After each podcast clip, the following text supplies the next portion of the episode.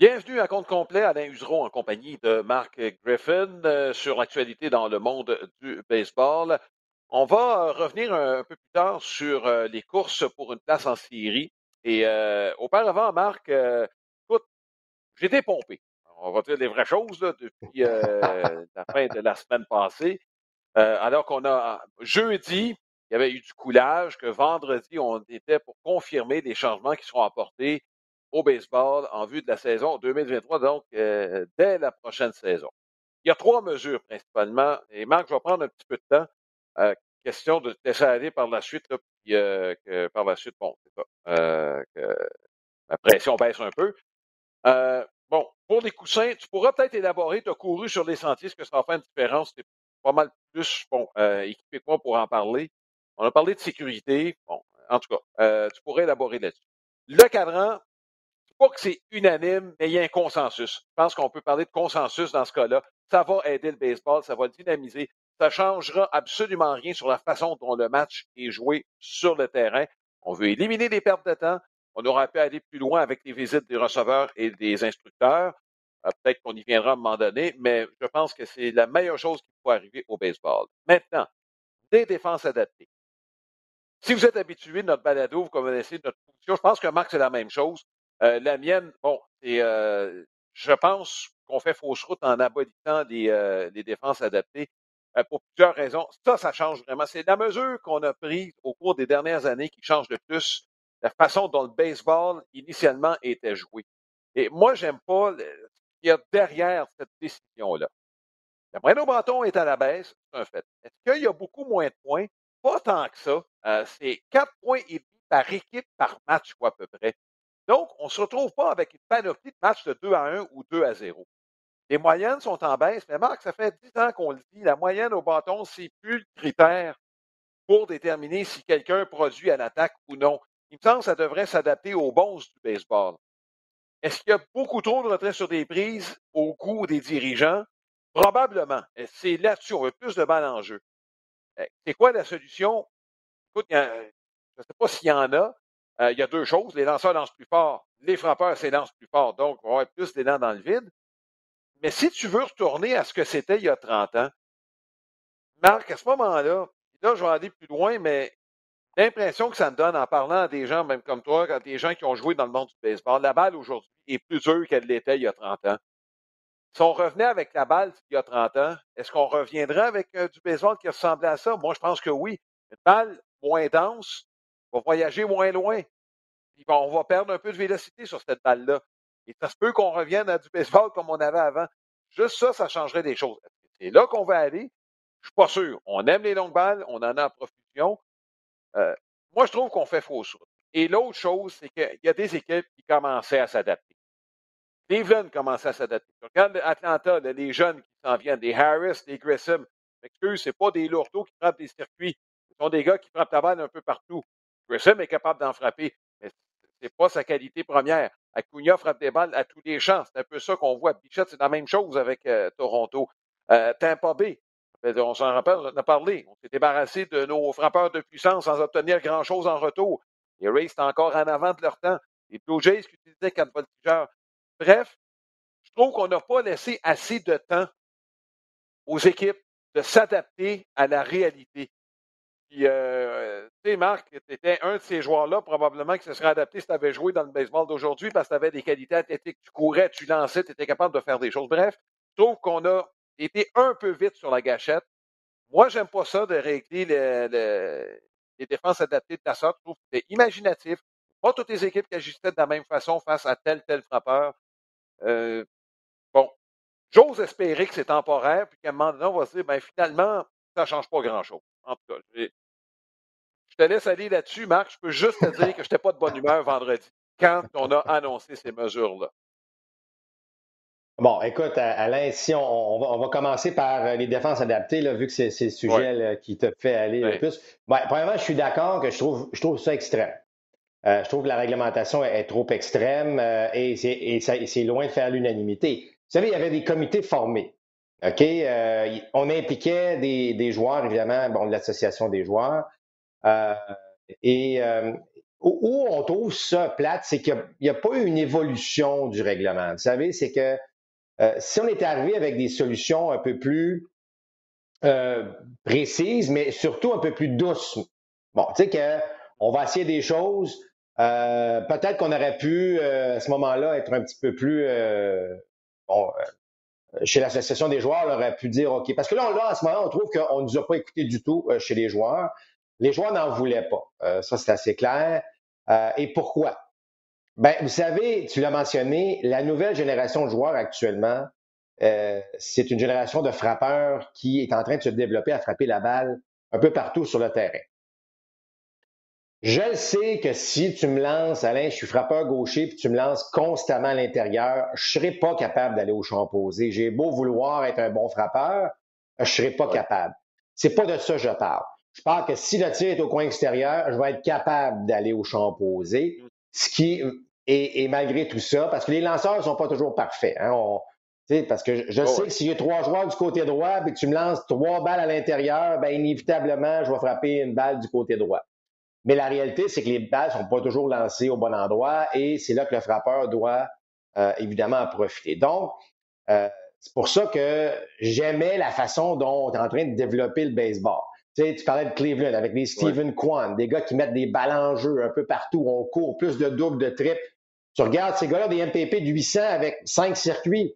Mais c'est parce qu'ils frappent beaucoup de mm. doubles et de triples. Ça, ça, selon moi, c'est extrêmement excitant au baseball. Tu sais, un double avec deux gars, c'est ah Un trip, euh, c'est bon. Euh, et c'est là que je trouve qu'on fait fausse route. Parce que en ramenant une défense normale, donc deux joueurs de chaque côté, ben, on va mm-hmm. ramener le Ryan Howard de ce monde. On va ramener ces gars-là qui ne faisaient que tirer la balle.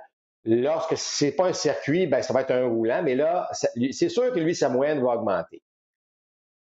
Par contre, de l'autre côté, en défense, parce que vous allez vous parler à Corey Seager, euh, parler à des gars comme ça, ils vont vous dire, écoute, nous, on va en profiter au bâton. C'est clair que notre moyenne au bâton va augmenter, parce que là, tu vas avoir davantage d'espace de frapper la balle dans ton champ. L'envers de la médaille là-dessus, c'est vrai, et ça, je suis un petit peu d'accord. C'est vrai qu'avec trois gars du côté droit, euh, dont ben un qui est à l'entrechamp, plus ton champ droit, mm-hmm. plus ton champ centre qui triche dans l'allée, il n'y a pas beaucoup d'espace pour exploiter notre côté mm-hmm. athlétique en défense. Alors, ça, ça va, être, ça va devenir intéressant. Le joueur de deuxième but, il va falloir qu'il soit vraiment bon. Le joueur d'Areco aussi, le joueur de trois. Tu sais, là, on va peut-être voir des jeux un petit peu plus spectaculaires. Mais moi, ce que je trouve drôle, ironique dans tout ça, c'est que on veut accélérer le rythme des matchs. On mm-hmm. veut s'assurer que les matchs ne durent pas non plus plus de trois heures. Mais là, on crée une règle en défense où il va y avoir plus de coups sûrs, donc plus de coureurs sur les buts, donc des matchs plus longs. Tu comprends? Il y a des fois, je me pose la question, on s'en va où avec ça? Là, Alors, je reviens aux défenses adaptées. Moi, je suis pas d'accord non plus en raison de ce que tu as dit. Créativité des équipes, mm-hmm. euh, forcer à développer des frappeurs qui mettent des balles en jeu, éviter les retraits sur des prises. Tu sais, je trouvais qu'on revenait tranquillement pas vite à ce côté athlétique-là que j'aimais beaucoup. Je ne sais pas si ça va faire remettre ces gros frappeurs de puissance euh, unidimensionnels. J'ose espérer que non, mais bon, euh, c'est un risque euh, qu'on prend à ce niveau-là. Puis, encore une fois, moi, je suis pas toujours le plus grand fan des statistiques avancées. Des, en fait, j'aime les statistiques avancées, mais mm-hmm. un peu comme Joe Manel l'avait mentionné, c'est un peu de de te forcer à les manger, là, même si tu n'as pas faim. Là. Euh, sauf que dans ce cas-ci, en défense, c'est intéressant. si moi, je frappe constamment la balle à un endroit, ben si je fais mes devoirs comme équipe adverse, ben, je, je, vais, remplacer un joueur là. Je veux dire, c'est comme par ah exemple un lanceur qui abuse du problème du frappeur. Si le frappeur n'est pas capable de frapper un changement de vitesse au coin extérieur, là, on va te changer la règle pour dire, lui, là, tu n'as pas le droit de changer un changement, tu pas le droit de lancer un changement de vitesse au point il n'est pas capable. C'est là que j'ai de la misère avec ça. Moi, je trouve que le baseball a évolué au cours des 20-25 dernières années. Il faut se mettre à jour dans ça. Et selon moi, les défenses adaptées faisaient partie. Tu as parlé des Jays. Un quatre voltigeurs, on l'a vu très régulièrement cette année. C'est pas toutes les équipes qui l'appliquent. Alors, si tu aimes, tu l'appliques. Si tu n'aimes pas, tu l'appliques pas. Laissez les équipes gérer cette partie-là du jeu. Les solutions mm-hmm. maintenant qu'on aurait pu envisager, je suis pas toujours un grand fan de Bobby Valentine, mais je pense que ce qu'il a suggéré est intéressant. C'est de dire, ben, dans ce cas-ci, offrir la possibilité. Regarde, tu as 27 retraits dans un match. Je ne dis pas que tu as 27 frappeurs, mais tu as 27 retraits. On peut-tu dire que, je ne sais pas moi, 10 fois pendant un match, tu as le droit d'utiliser une défense adaptée? Si tu les utilises dans les deux premières manches, ben, tant pis pour toi. Mais peut-être qu'en fin de rencontre, justement, où le match est en jeu, imagine-toi, le match est en jeu, tu as un frappeur gaucher, euh, hey, écoute, tu as le droit à une défense adaptée. Et là, ben, tu peux mettre cinq joueurs à l'avant-champ, six joueurs si tu veux, je ne sais pas, là, mais là, je trouve que là, on amène bien plus de stratégie. Tu enlèves pas la défense adaptée totalement comme on vient de le faire. Ça laisse une belle créativité aux gérants de l'utiliser dans les moments opportuns dans un match. Et là, ben, à ce moment-là, puis si ça devient euh, hyper intéressant, ben, tu laisses ça là. Si on voit que ça fait pas de sens, ben, tu le modifies. Mais là, on est passé d'un extrême à l'autre. Ouais. Et c'est ça que j'aime pas parce que là, on se laisse. Puis là, Alain, la dernière chose que je veux dire là-dessus, c'est que là, on commence avec ça. OK? Deux joueurs du côté, en fait, deux joueurs de chaque côté, les pieds sur la terre battue.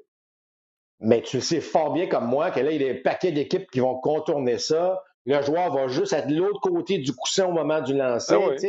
Ah Alors là, qu'est-ce qui va arriver? On va remodifier ça. Ah là, vous n'avez plus le droit de faire ça. Là, vous n'avez plus le droit de faire ça. Et là, ça n'arrêtera jamais. C'est pour ça que j'aime pas cette règle-là. Euh, maintenant, écoute, pour euh, le cadran, ben, tu l'as dit, tout le monde, euh, tout le monde est pas mal d'accord avec ça. la chose importante que je vais ajouter à ce que tu as dit, il faut absolument que les arbitres, là, je sais que c'est mettre de la pression sur les officiels, mais il faut l'appliquer à la lettre mm-hmm. dès le camp d'entraînement l'année prochaine pour que les joueurs s'habituent. Tu veux pas arriver en fin de saison, course au championnat, euh, le frappeur prend trop son temps, troisième prise, match, match se termine sur une troisième prise parce que tu as pris trop de temps à t'installer. faut pas que ça arrive, tu comprends? faut pas mm. que ça arrive, faut que les joueurs s'habituent rapidement et quitte à, euh, à, l'implanter, donc, cette règle-là très, très rapidement. Ça fait beaucoup de gérance de cadran, on va se le dire, parce que là, le, frappeur a 8 secondes, le lanceur a 15 secondes s'il n'y a personne sur les buts, 20 avec un coureur. Tu ne peux pas déplaquer plus que deux fois dans une présence. Il va y avoir un peu de gérance. Euh, dans cette règle-là, Alain, où tu ne peux pas déplaquer plus que deux fois par présence, il faut faire attention aussi, c'est que euh, Bon, là, vous allez dire, euh, le coureur va pouvoir prendre un, écart exagéré. Il faut faire attention. Il a droit de lancer une troisième fois. Il a droit de, de, de lancer, mais il faut que le coureur soit retiré. Si le coureur n'est pas retiré, ben, à ce moment-là, ce qui arrive, c'est qu'on va donner un but, on va donner le but. Alors, le coureur va passer, par exemple, du premier au deuxième. Alors, il ne peut pas donc prendre cet écart exagéré-là, compte tenu qu'il a, le droit de lancer à nouveau, mais cette fois-ci, évidemment, ne pourra pas euh, devra assurément retirer le coureur à ce moment-là. Donc, ça fait bien des éléments là, qui vont être à surveiller, beaucoup de nouveautés à ce niveau-là. Moi, j'aurais préféré, Alain, qu'on ait cette année, avec ce gros changement, en fait, pour l'année prochaine, le cadran seulement. Ouais. Et là, on verrait si les défenses adaptées influenceraient tant que ça le jeu. Tu comprends? Je pense qu'on ah se retrouve dans une situation fort excitante. Et que là, si on voit que ça n'a pas d'allure pour toutes les raisons que les autres pensent, ben là, qu'on peut implanter une certaine règle pour la défense adaptée dès, ben, par exemple, la, saison suivante. Euh, Et en terminant, pour le fameux coussin, euh, moi, là, écoute, c'est, c'est, euh, ça n'a aucune importance. Honnêtement, tu me l'aurais pas dit, là, puis... alors, bon, est-ce que ça va... Les tests au niveau 3, au niveau des lignes mineures, n'ont pas semblé être convaincants pour une augmentation de vol de but là, euh, qui, est significative. Euh, je, suis un peu d'accord pour la sécurité. Moi, je vais dire une chose. Quand tu avais un joueur, exemple, un Vladimir Guerrero qui joue au premier but, puis qui attend le relais là, avec son derrière qui, est pratiquement sur le coussin, ça laissait pas beaucoup de place aux coureurs. Euh, donc, pour ça, pour contourner les buts, pour les vols de but, peut-être aller se faufiler une main, c'est pas inintéressant, mais c'est pas la règle qui va évidemment modifier ou changer, selon moi, quoi que ce soit sur le jeu euh, en tant que tel. Ouais. Juste terminer euh, sur les défenses adaptées, Marc. On a observé hier, euh, bon, juste pour vérifier ce que j'avais vu à l'origine, là, bon, on peut encore utiliser les défenses à 5 à l'avant-champ. Ça, c'est permis. Euh, depuis aussi longtemps que je me rappelle, moi, on a utilisé ces défenses-là, surtout en neuvième manche, lorsqu'on avait le coureur, par exemple, coureur, le point gagnant au troisième but. Euh, on va placer où le cinquième gars? Puisqu'on ne peut pas placer trois gars d'un côté ni de l'autre. Euh, on, on, le dit, on peut permettre cinq. ça va se gérer comment? Moi, ben, en tout cas, pas à long terme comment ça va. Écoute, c'est drôle parce que au moment où tout ça est sorti, il y a plusieurs équipes, vocalement, il y a des gens qui ont dit bon, amenez-nous ça tout par écrit, là. On va analyser ça, puis on va trouver une façon de contourner. C'est à peu près là, ben à peu près ce que les équipes ben ont dit. Alors, il va falloir que ce soit assez précis, ce cinquième joueur-là. Est-ce qu'on peut le mettre d'un côté et de l'autre? Est-ce qu'il faut que ce soit derrière le deuxième but? Je ne sais pas encore. Là. Mais tout ça, donnez-moi les règles par, écrit, là, pour, par écrit pour qu'on sache exactement ce qu'il y en est. Et après ça, ben, on va trouver une manière euh, de bouger. Et, c'est là, c'est là que je reviens rapidement, là, mais c'est là, c'est là que ça m'agace, Alain. Parce que je trouve qu'on a ouvert une canne là, qui va. Là, là, non, là, ça, ça marche. Là, ah, il y a une équipe qui a été très créative. On a amené un joueur à un endroit qui n'a pas d'allure, puis là, on va. C'est, ça que j'aime pas. Ah, je, reviens à Bobby Valentine et sa suggestion que, que j'adore. Je pense qu'on aurait pu faire ça. Vous avez le droit de faire ce que vous voulez sur 10 frappeurs, sur 12 frappeurs, sur 8 frappeurs, peu importe, là, mais un certain nombre de fois dans le match où allez-y, soyez créatifs. Il y a une situation qui porte, mais neuf joueurs d'un côté, si tu veux, ça ne me dérange pas. Mais ça, là, j'aurais trouvé ça le fun, j'aurais trouvé ça créatif, j'aurais trouvé ça. Euh, et ça aurait fait un pont éventuel, si la règle est bonne ou non, pour aller ailleurs. Oui. Oui. Écoute, euh, on, pourrait élaborer longtemps là-dessus. Euh, maintenant que bon, la pression a baissé un peu, on va parler de la course pour une place en, série. bon, écoute, dans la Ligue nationale, d'abord, juste commencer. Bon, Albert Pouros qui a dépensé euh, Alex Rodriguez, rendu quatrième dans l'histoire de tous les temps. Est-ce qu'il va se rendre à 700? Euh, ce rythme-là, Marc, euh, semble bien que oui. Bon, écoute, en passant, là, c'est pas facile de frapper un coup de circuit. Donc, de dire, ah, il y en reste juste trois. Euh...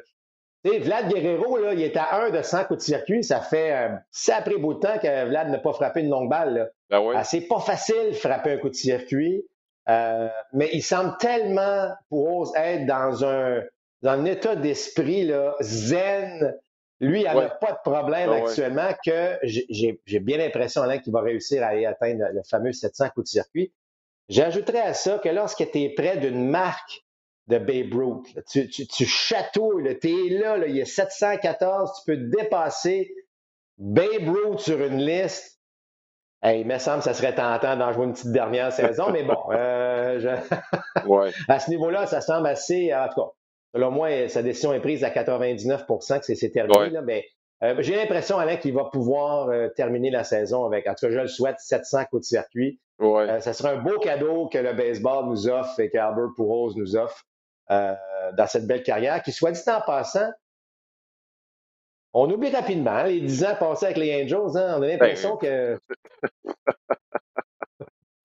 il, y en a frappé 400 quelqu'un avec les Cards. Euh, et là, ben, je sais pas. C'est comme s'il euh, si, était jamais parti avec euh, des Cards de Saint-Louis.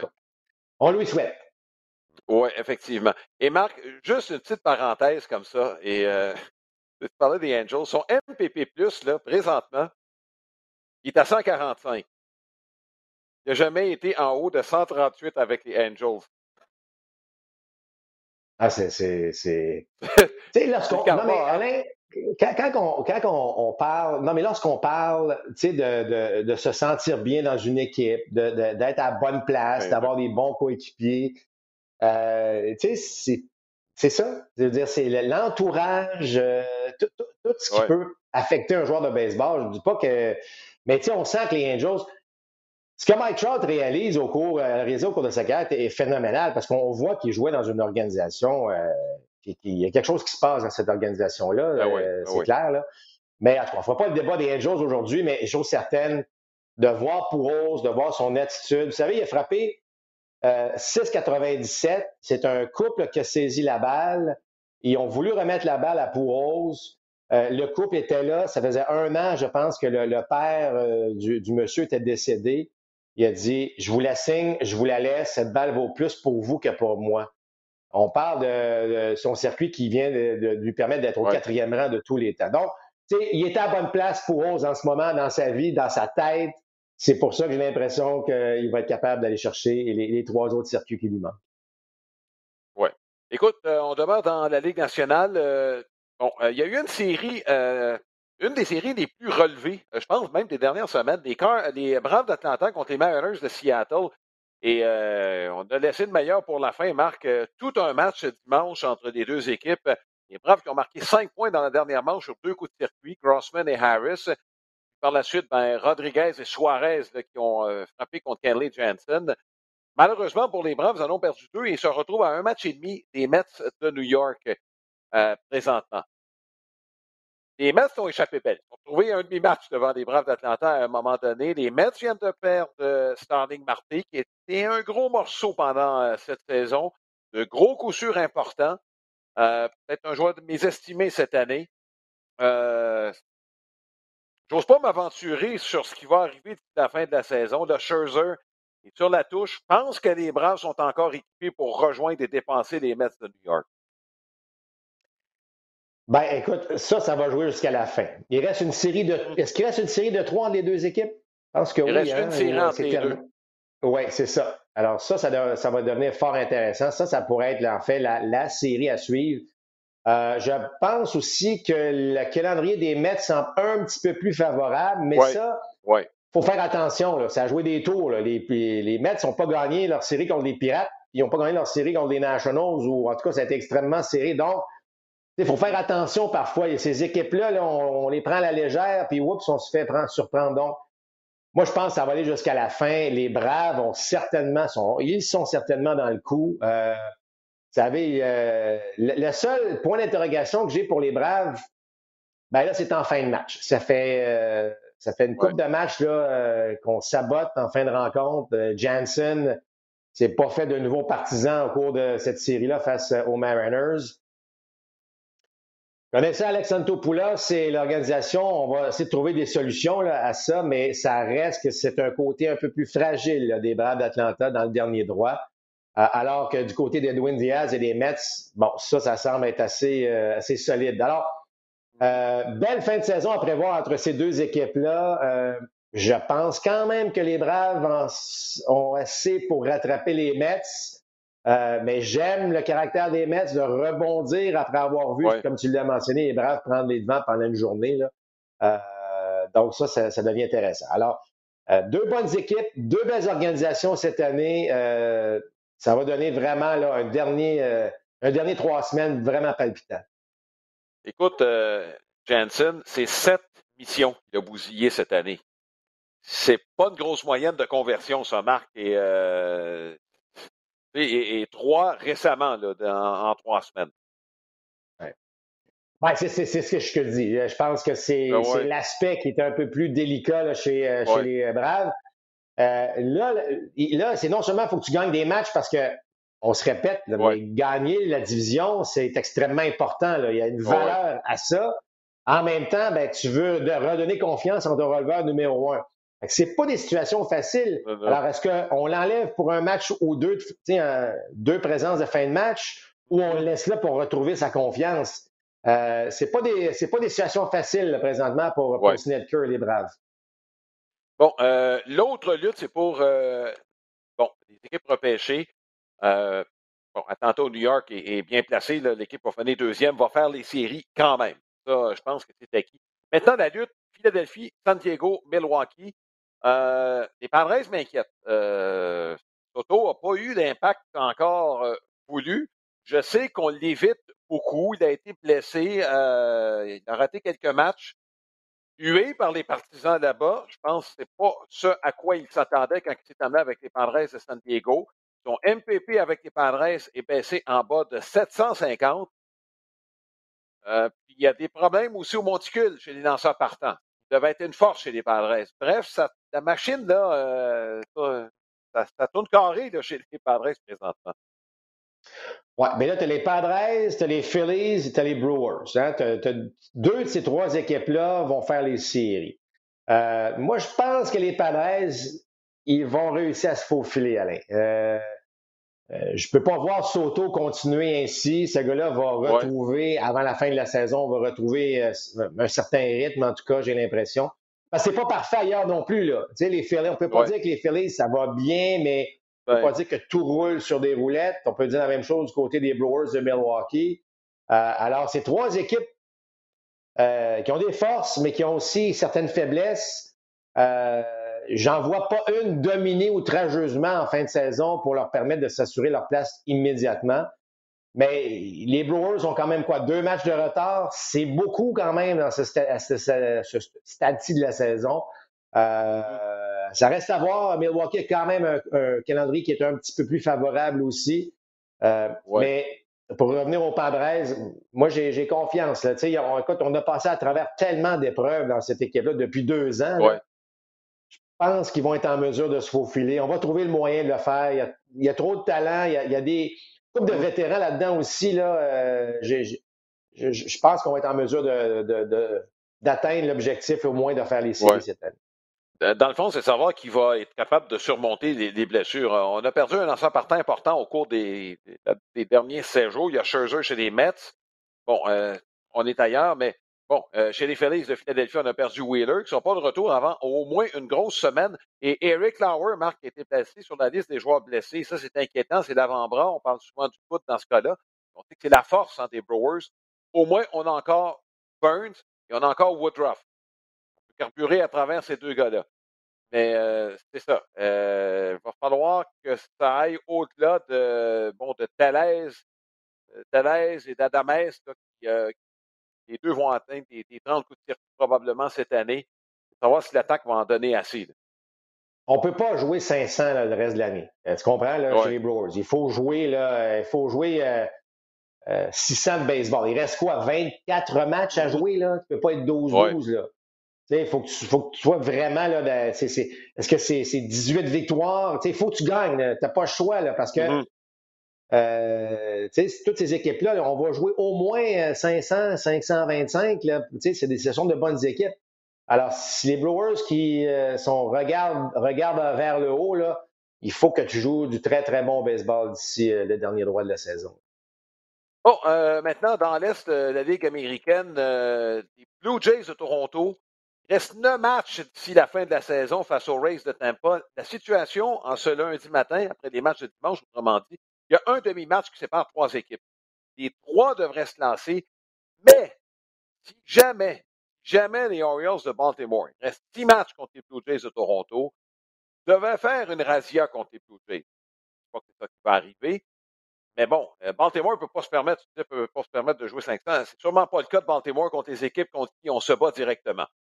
Euh, il y a les Rays, bon, il reste, il reste 9 matchs contre les Rays, 6 contre les Orioles de Baltimore c'est ça qui reste pour les Blue Jays de Toronto.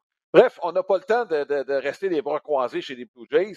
Et le défi, ben, c'est de s'organiser pour avoir assez de manches des lanceurs de qualité. C'est un défi, ça, euh, depuis quelque temps, avec des, déboires notamment de Mitch White et Stripling qui lancent quand même pas mal, et qui demeurent quand même boîte à surprise. Je pourrais dire que les Rays ont le même problème, Alain. Là. Euh, on est pris avec un ouais. les deux derniers départs. Euh, donc, c'est pas parfait chez les autres équipes. Dans ce cas-ci, bon, tu parles de neuf matchs euh, contre les Rays, six matchs contre les Orioles de Baltimore, ça fait 15 matchs. J'aime pas ça, voir ça de même, mais si tu joues 500, tu, vas être correct. Tu comprends? Alors, euh, personne ne va s'éloigner, puis toi, tu vas rester à flot. Alors, tu sais, t'es pas obligé de gagner là, 10 euh, matchs sur, sur 15 pour t'assurer une place. Moi, je, si on joue de la bonne balle, on reste à 500, ben ça aidera pas la cause des, des Orioles. Euh, et là, il va manquer de temps pour, pour Baltimore à ce moment-là. Donc, euh, c'est match par match. Euh, oui, il y a un défi au niveau des lanceurs, il y en a, mais il y en a partout de ces défis-là. Mais c'est là que les gars comme Berrios, Manoa, Gossman, c'est maintenant. Les gars le savent. C'est maintenant qu'on doit avoir parmi les bons départs. Il n'y a, plus de match là.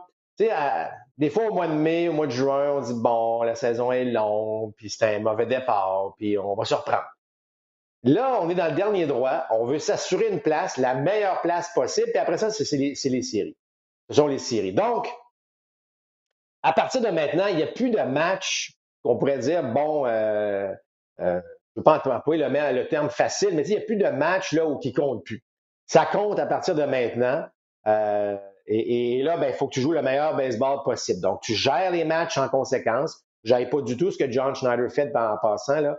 Euh, tu utilises tout son personnel. C'est pas toujours parfait. Évidemment, la relève, il y a toujours le questionnement. Mais bon, il y a eu le réveil de Beau Bichette. Extraordinaire ce qu'il a accompli au cours du dernier voyage. Euh, il, y a, un déclic qui s'est fait. C'est surtout dans sa tête, comme il l'a mentionné. Mais mm-hmm. j'ai vu de belles choses dans les deux derniers matchs de la série face aux Rangers de Vlad Guerrero. Moi, je pense, mm-hmm. tu sais, des fois, Alain, il y a des joueurs qui te donnent des signes que ça s'en vient. Euh, d'autres, c'est l'inverse. Euh, Vlad Guerrero, euh, j'ai l'impression qu'il a trouvé quelque chose. Beaucoup, rappelle-toi, on en a parlé, beaucoup de roulants, beaucoup de balles au sol. J'ai vu des, un Vlad frapper des balles à l'intérieur en flèche comme j'avais pas vu depuis un sacré mm-hmm. bout de temps. Ça, c'est un signe. Moi, je pense que Vlad Guerrero va débloquer dans le prochain séjour à domicile contre les Rays. Beau Bichette ne peut pas maintenir le rythme qu'il a, fait durant le voyage, mais il a quand même trouvé quelque chose d'intéressant. Si ces deux gars-là euh, fonctionnent bien, il n'y aura pas de problème pour les Blue Jays de Toronto de jouer 500 parmi ces, matchs-là. Tu comprends ce que je veux dire? Donc, je n'ai pas une boule de cristal, mais de ce que j'ai vu comme, comme analyste, j'ai vu quelque chose que je n'avais pas vu de Vlad. Donc, j'ai l'impression que lui s'en sort. je pourrais dire qu'à Chapman, c'est l'inverse. Autant il avait été bon en juillet, début du mois d'août. Là, Chapman, c'est beaucoup d'élan dans le vide. C'est le Chap. Chapman est très, très euh, un, joueur en séquence. Là, il est dans une très mauvaise séquence. Ça ne veut pas dire qu'il va, euh, n'ira pas dans une bonne bientôt.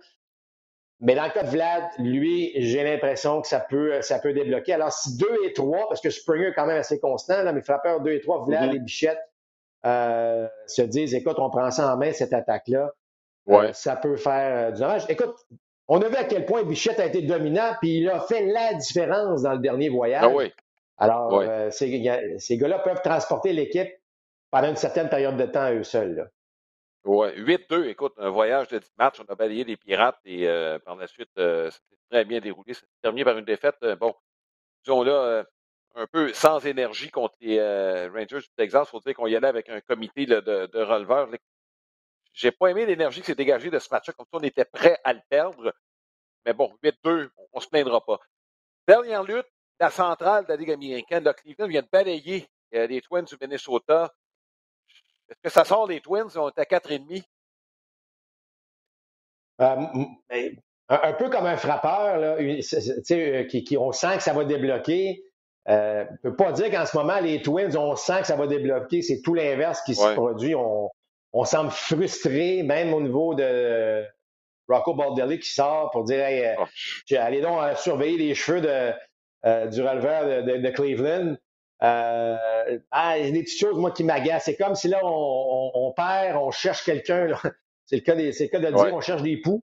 Euh, mais euh, je trouve que c'est euh, non, j'aime pas, j'aime pas l'énergie qui se dégage de cette équipe-là actuellement du côté des Twins. Euh, je regarde Cleveland aller, jeune équipe, dynamique. On, c'est pas une, une, équipe qui frappe une tonne de circuits, mais on est fatigant. Ramirez qui continue. On parlait de Quan tantôt. c'est une belle petite mm-hmm. équipe, euh, Cleveland. Moi, je pense que les Twins euh, ont des ennuis. Les White Sox, est-ce qu'il est trop tard? on a gagné deux matchs euh, sur trois contre les A's, mm-hmm. alors que l'attaque a finalement débloqué. Est-ce que ça va être suffisant pour le reste de la saison? Difficile à prévoir. C'est une équipe qui a été très, très décevante depuis le jour 1, hein, celle des White Sox de Chicago. Là. Oui, mais il reste quatre matchs en contre Cleveland. Tu n'as pas besoin de les gagner les quatre. Tu en gagnes trois, puis tu es à un demi-match des euh, Guardians de Cleveland. Donc, euh, moi, je ne carterai pas tout de suite les White Sox. Comme on le mentionnait, le calendrier des White Sox, quand on finit contre Houston, je regardais celui de Cleveland, on finit avec six matchs à domicile contre Kansas City. Euh, je sais que ça peut être traître contre une équipe comme Kansas City de les rencontrer aussi souvent. Il n'y a pas de programme double. On finit la fin de semaine, puis on sait qu'on a ajouté trois journées dans le début de semaine là, pour compenser pour euh, évidemment la, convention collective qui est réglée tardivement. Mais tu chez les White Sox, je suis mieux de les gagner plus tôt que tard, ces matchs-là, puis de prendre dessus euh, au plus vite. Ben, mais je, suis d'accord de dire qu'ils ils peuvent, ils peuvent surprendre, mais compte tenu de tout ce qu'ils ont fait pendant 140 matchs, là, euh, je, je, tu comprends? J'espère, j'espère qu'ils vont sauver leur saison avec une bonne fin de saison, mais effectivement, le calendrier avantage nettement Cleveland à ce niveau-là. Euh, et, le balayage de Cleveland contre Minnesota me laisse croire que Cleveland a un peu le vent dans les voiles. Minnesota l'a perdu, puis les White Sox ont un calendrier qui n'est pas facile en fin de saison. Alors, euh, euh, avantage Cleveland au moment où on se parle, ce, 12 septembre, il faut, le dire, avantage Cleveland. Est-ce que ça va changer lundi prochain lorsqu'on va se reparler dans, lors de notre balado? Peut-être, mais euh, j'ai confiance que Cleveland va, maintenir le rythme jusqu'à la fin. Oui. Et dernier mot, Marc, juste un chapeau aux Dodgers, qui seront encore une fois des séries cette année, dixième année de suite. Première équipe euh, officiellement, écoute, en fait, c'est arrivé euh, dimanche, donc le 11 septembre, officiellement, les Dodgers en série. C'est quand même quelque chose de, euh, d'extraordinaire, une machine de baseball. oui, ils ont les moyens, mais oui, ils développent, oui, ils, font les choses de la bonne manière, les Dodgers, on va se le dire. Là. et écoute, ça va être difficile. Moi, je les avais mis favoris pour euh, se rendre en série mondiale dans la nationale. C'est pas un choix extrêmement difficile, selon moi. Mais euh, en tout cas, il y, a du bon baseball à être joué, ça c'est certain. Euh, mais félicitations donc aux Dodgers. Et, de le faire dix ans de suite, parfois, tu as beau avoir des moyens financiers. on l'a vu dans d'autres organisations, hein, c'est pas gage de, d'apporter un championnat, même si tu as des moyens financiers. Alors, de le faire au cours de façon aussi constante au cours des dernières années, chapeau à cette organisation. Oui, et Marc, tu n'es pas les seuls à les avoir choisis. Il y a même Dave Roberts qui a choisi les Dodgers pour gagner la Série mondiale. Ouais. c'est pas des blagues, ça c'est avant la saison. bon, euh, écoute, on va les revoir les Dodgers, c'est la fin de la saison. D'ailleurs, euh, nous, ben, notre prochain rendez-vous, c'est ce lundi. Et les Mets de New York seront à l'œuvre, vont tenter de, bon, de garder une certaine distance euh, face aux Braves d'Atlanta qui continuent, eux, leur voyage sur la côte ouest. c'est une série qui est prenable, un match qui est prenable contre les Cubs euh, de Chicago. Les Cubs qui ont quelques blessés, euh, vulnérables à l'attaque. On manque de profondeur, ça a été clair. on aura l'occasion d'analyser tout ça d'ailleurs dans ce match du lundi présenté à RDS à compter de 19h. Voilà, on vous souhaite une bonne semaine de baseball. Euh, il y a pas mal d'équipes encore qui cherchent à se positionner, donc ça va être intéressant d'ici la fin de l'année. Je vous souhaite de passer une très bonne semaine. Portez-vous bien. À la prochaine.